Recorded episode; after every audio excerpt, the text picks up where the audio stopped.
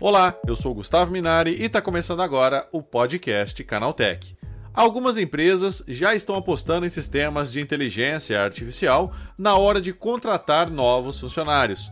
Mas será que essa prática é mesmo mais eficiente do que uma seleção feita por seres humanos? Para falar sobre esse assunto, eu recebo hoje aqui no podcast Canaltech o Márcio Sena, que é CTO da Impulso. Então vem comigo que o podcast Canaltech de hoje está começando agora. Olá, seja bem-vindo e bem-vinda ao podcast que atualiza você sobre tudo o que está rolando no incrível mundo da tecnologia. O processo de contratação de uma empresa é algo cuidadoso e às vezes muito demorado. O uso da inteligência artificial nos processos seletivos vem conquistando cada vez mais espaço com a promessa de agilizar essa tarefa. Mas será que utilizar uma IA para fazer esse serviço é mesmo a melhor solução? É sobre isso que eu converso agora com o Márcio Sena, que é CTO da Impulso. É, Márcio, por que algumas empresas estão é, adotando sistemas de inteligência artificial para fazer contratações? Né? Quais são as vantagens? Né? Por que, que as empresas estão indo para esse caminho? Nós, a partir do, da adoção né, de A, a gente consegue, consegue possibilitar que 10, 15 vezes mais candidatos participem do processo. Nós conseguimos aumentar a eficiência né, é, das análises dos currículos, dos perfis do LinkedIn, ou das respostas que a gente tem aqui dentro do processo. E por fim, também nós conseguimos ganhar tempo, porque a gente acredita muito aqui na Impulso, que é dar feedbacks individuais para essas pessoas. Então, eu, consegui, eu consigo aliviar o time para questões que IA faz muito melhor uhum. e dedico tempo desse time para que eles consigam dar feedbacks individuais para cada uma dessas pessoas que avançaram minimamente no processo. E Márcio, né, agora diz uma coisa, né? Por que, que é preciso ter cautela ao usar a inteligência artificial nesses processos seletivos, né? A gente corre o risco aí de haver algum tipo de distorção, de injustiça, né? Como é que vocês avaliam isso com relação à cautela no uso da IA? É, é, muito comum, dependendo como você abastece esse modelo de IA, você ter viés. Viés que os seres humanos também têm. Então, uma cautela de como você abastece esses dados para que você reduza esses viés.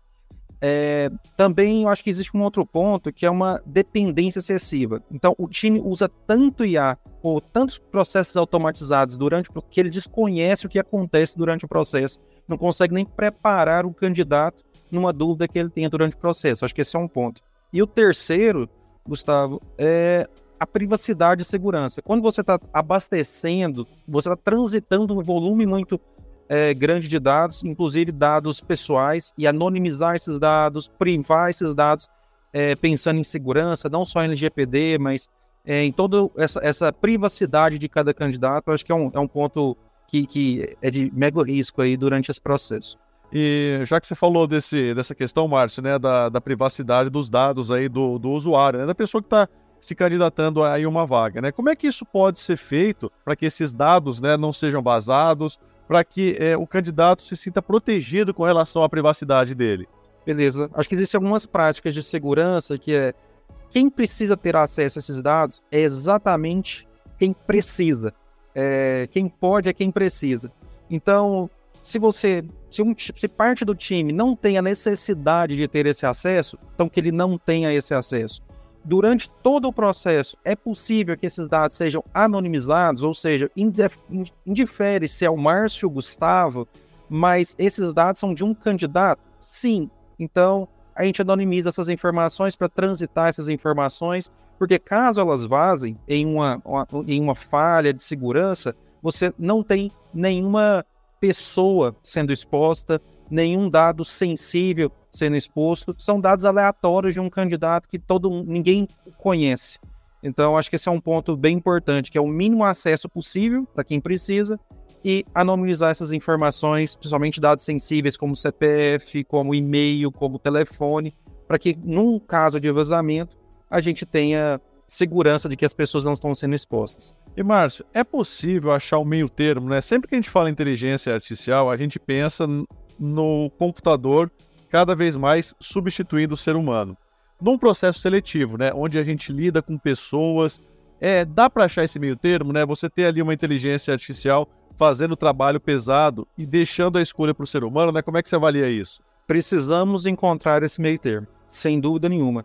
É, os candidatos eles sabem o que é uma resposta automática e o que é uma resposta de uma empresa que se preocupou com o processo dele, com a inscrição dele numa oportunidade. Há, há pessoas que, que, que, participam de processos que duram semanas e é frustrante, é contra o branding, é contra tudo cultura e tudo mais o que nós acreditamos também de que uma resposta automática, fria e a clássica você não está aderente à oportunidade é muito distante do que a gente acredita. Então, ter um espaço para a gente aumentar a eficiência do nosso fluxo de trabalho, dos nossos processos seletivos, é super bem-vindo, mas não esquecermos desse contato olho a olho, principalmente das pessoas que vão avançando e vão dedicando cada vez mais tempo dentro do processo, sem dúvida nenhuma.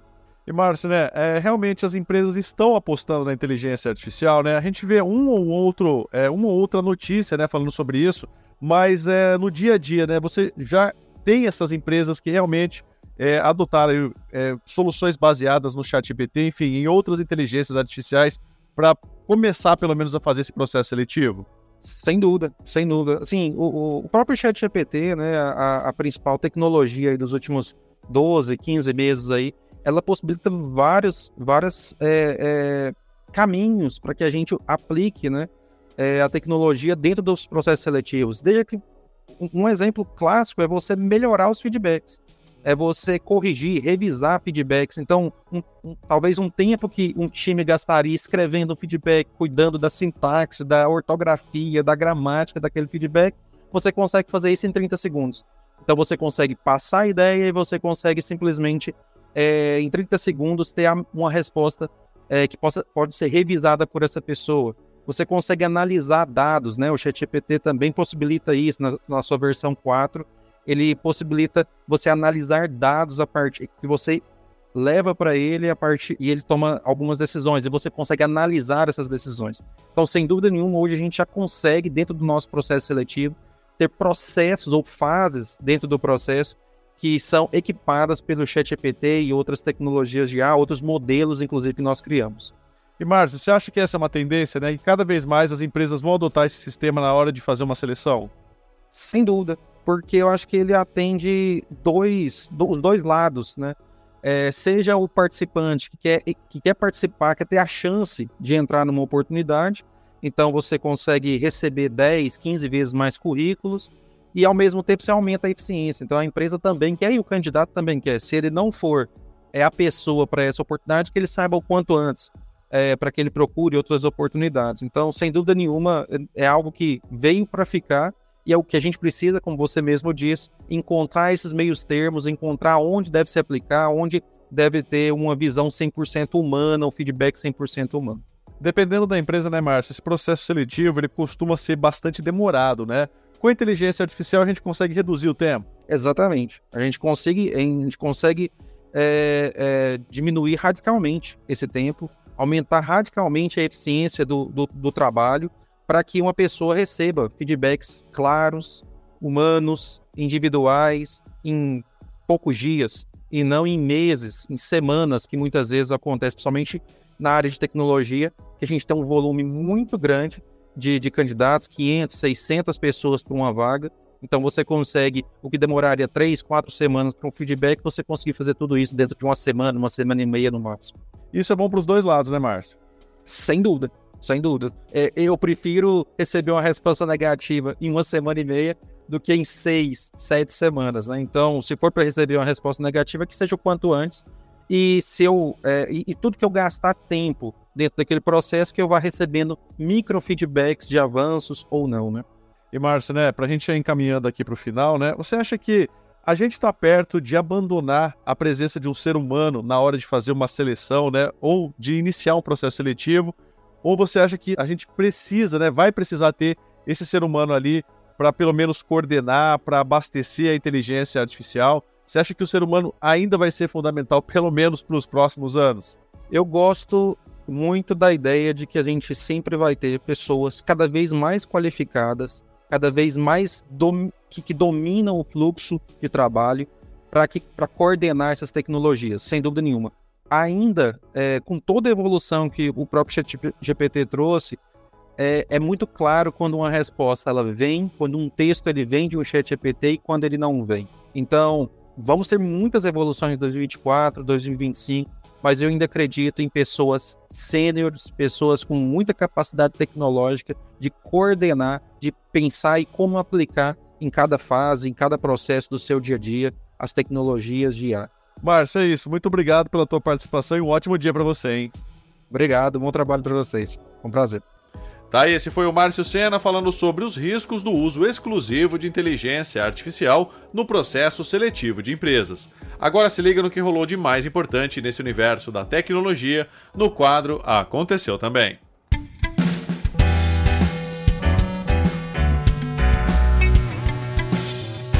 Chegou a hora de ficar antenado nos principais assuntos do dia para quem curte inovação e tecnologia. No Brasil, cientistas do Instituto de Pesquisas Energéticas e Nucleares desenvolveram a primeira bateria nuclear nacional a partir de um isótopo em decomposição de americício. Sem precisar de uma recarga extra, ela pode fornecer energia para aparelhos por mais de 200 anos. A pesquisa brasileira desenvolveu uma bateria nuclear termoelétrica, também conhecida como gerador termoelétrico radioisotópico. A produção da eletricidade é feita a partir do calor e não envolve fissão nuclear. Este seria o caso de uma bateria termonuclear. Os sites e os perfis comerciais em domínios do Google estão em xeque, pois a gigante de Mountain View anunciou recentemente que irá encerrar esse segmento entre o dia 1 de março e 10 de junho deste ano. No caso, as empresas que possuem algum vínculo com a área comercial do Google terão um período de aproximadamente três meses para adaptar os seus domínios. Os sites criados usando os perfis de empresas do Google serão desativados. Além disso, clientes que acessarem sites comerciais do Google serão notificados com a mensagem de página não encontrada devido ao fim do suporte. Um estudo publicado pelo Fundo Monetário Internacional mostrou que até 60% dos postos de trabalho de todo o mundo devem ser afetados de alguma forma pela inteligência artificial. Em países emergentes, pelo menos 40% dos empregos devem sofrer os impactos da adoção da inteligência artificial, enquanto esse total sobe para 60% nas nações desenvolvidas. O Brasil, aliás, aparece como uma das peças centrais do levantamento, com o FMI apontando nosso país com um nível de exposição de 41% à influência da tecnologia no mercado de trabalho. O CEO da empresa de produtos de saúde Máximo deu uma entrevista ao portal Bloomberg para falar sobre a disputa judicial que está travando com a Apple, relacionada às patentes do oxímetro do Apple Watch. O executivo citou alguns detalhes de sua relação com a maçã e chegou a fazer comentários provocativos sobre o relógio da rival. Segundo ele, o recurso de monitoramento de oxigênio no sangue não é confiável e quem usa o acessório estaria melhor sem ele. Como prometido pela Apple, as vendas do headset Vision Pro foram iniciadas oficialmente na última sexta-feira. Contudo, alguns compradores poderão ter de esperar bastante para ter o produto em mãos, já que a previsão de entregas pode chegar ao mês de março. A Apple não se pronunciou oficialmente em relação à espera de mais de um mês até o momento, mas antigos rumores já haviam sugerido que a marca teria produzido uma quantidade relativamente baixa de headsets para o lançamento.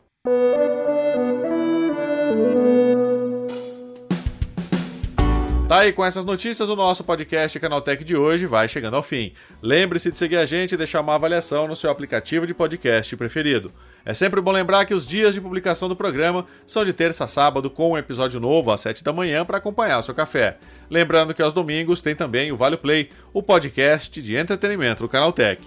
Esse episódio foi roteirizado e apresentado por mim, Gustavo Minari, e a edição foi do Vicenzo Varim. O programa também contou com reportagens de Fidel Forato, Vinícius Mosquen, Felipe Demartini e Fabrício Calisto. A revisão de áudio é do Alas Monté com trilha sonora de Guilherme Zomer. E a capa desse programa foi feita pelo Eric Teixeira. Agora o nosso podcast vai ficando por aqui. A gente volta amanhã com mais notícias do universo da tecnologia para você começar bem o seu dia. Até lá, tchau, tchau.